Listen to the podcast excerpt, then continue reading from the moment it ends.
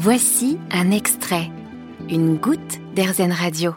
Depuis Prague, Isabelle Driano est notre française au bout du monde de la semaine. Alors on a évoqué dans une autre conversation avec elle ce fameux appel de l'étranger. On va évoquer maintenant avec vous Isabelle. D'abord merci. Merci d'être avec nous cette semaine sur RZN Radio. Merci à vous Eric.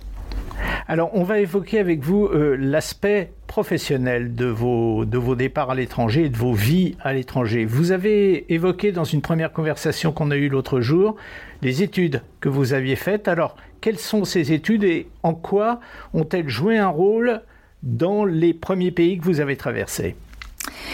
Alors j'ai une maîtrise de LEA, langues étrangères appliquées au commerce international, que j'ai complété derrière par un DESS, euh, le C, C2AE, certificat d'aptitude à l'administration des entreprises. Mais ce sont pas forcément mes études qui ont déterminé mes choix professionnels. Je suis partie donc à la fin de mes études en Argentine. J'ai rapidement trouvé du travail sur place en tant qu'assistante chef de produit marketing euh, dans une dans une société qui commercialisait des boissons. Donc je me suis formée euh, là-bas au marketing pendant deux ans. On est ensuite rentré en France.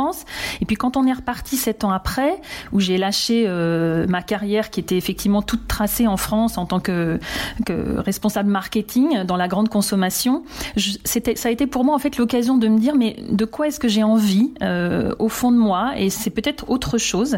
Et c'est comme ça qu'en fait j'ai lancé des projets différents dans les différents pays où on, est allé. J'ai d'abord monté un service de conseil en image personnelle en Argentine. Euh, donc je, travaillais en fait avec des et des anglophones et également des argentines. On leur proposait, alors je m'étais associée avec, avec une amie à l'époque et on proposait donc un service de conseil en images qui était basé sur la colorimétrie, la morphologie, l'analyse de style. Donc c'était absolument euh, passionnant. Ça c'est le, premier, ça a été mon premier projet professionnel à l'étranger. Ensuite à Rio, j'ai complètement euh, changé de direction. Je me suis, ça, ça a toujours été des opportunités. Je me suis formée. J'avais une passion pour la couture depuis très longtemps.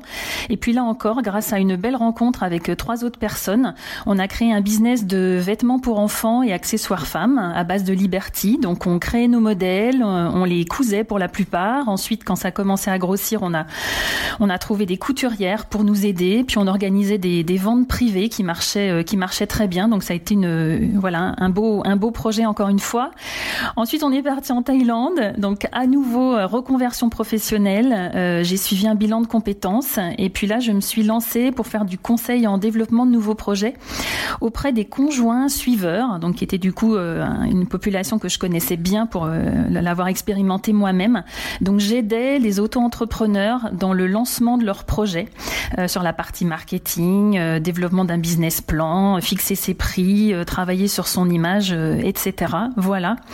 Et puis arrivé en Europe il y a un an et demi, à nouveau, voilà, cette envie sans doute qui est en moi de, de changement et de nouveauté, mais qui est un peu aussi un aboutissement, une sorte de consécration dans ce que je voulais faire. Je me suis formée l'année dernière, à l'aube de mes 50 ans, pour devenir coach de vie personnelle et professionnelle. Et j'ai vraiment l'impression d'avoir atteint, euh, voilà, la plénitude professionnelle. En tout cas, j'ai même l'impression de ne plus travailler tellement j'aime ce que je fais. Vous, vous évoquez la couture. Vous seriez resté en France, probablement que vous n'auriez jamais fait de couture. Ça change énormément de choses finalement le fait d'aller vivre euh, loin de chez soi. Complètement, complètement. En fait, c'est des remises en question euh, permanentes, mais dans le sens positif du terme, de se dire est-ce que je suis à ma place, est-ce qu'il y a des passions que j'ai pas encore assouvies, euh, qui je suis vraiment, qu'est-ce qui me plaît, qu'est-ce qui m'anime? Et puis, ben, je pense que le fait de changer de pays, c'est aussi une, impulsion pour s'autoriser euh, à faire quelque chose de différent. Voilà, donc il y a à la fois des opportunités, des rencontres, des envies, de la curiosité.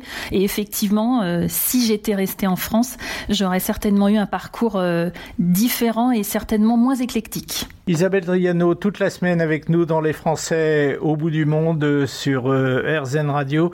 Merci d'être avec nous et vous restez pas loin. On se reparle très bientôt, Isabelle. Merci. Vous avez aimé ce podcast RZN Vous allez adorer RZN Radio en direct. Pour nous écouter, téléchargez l'appli RZN ou rendez-vous sur rzn.fr.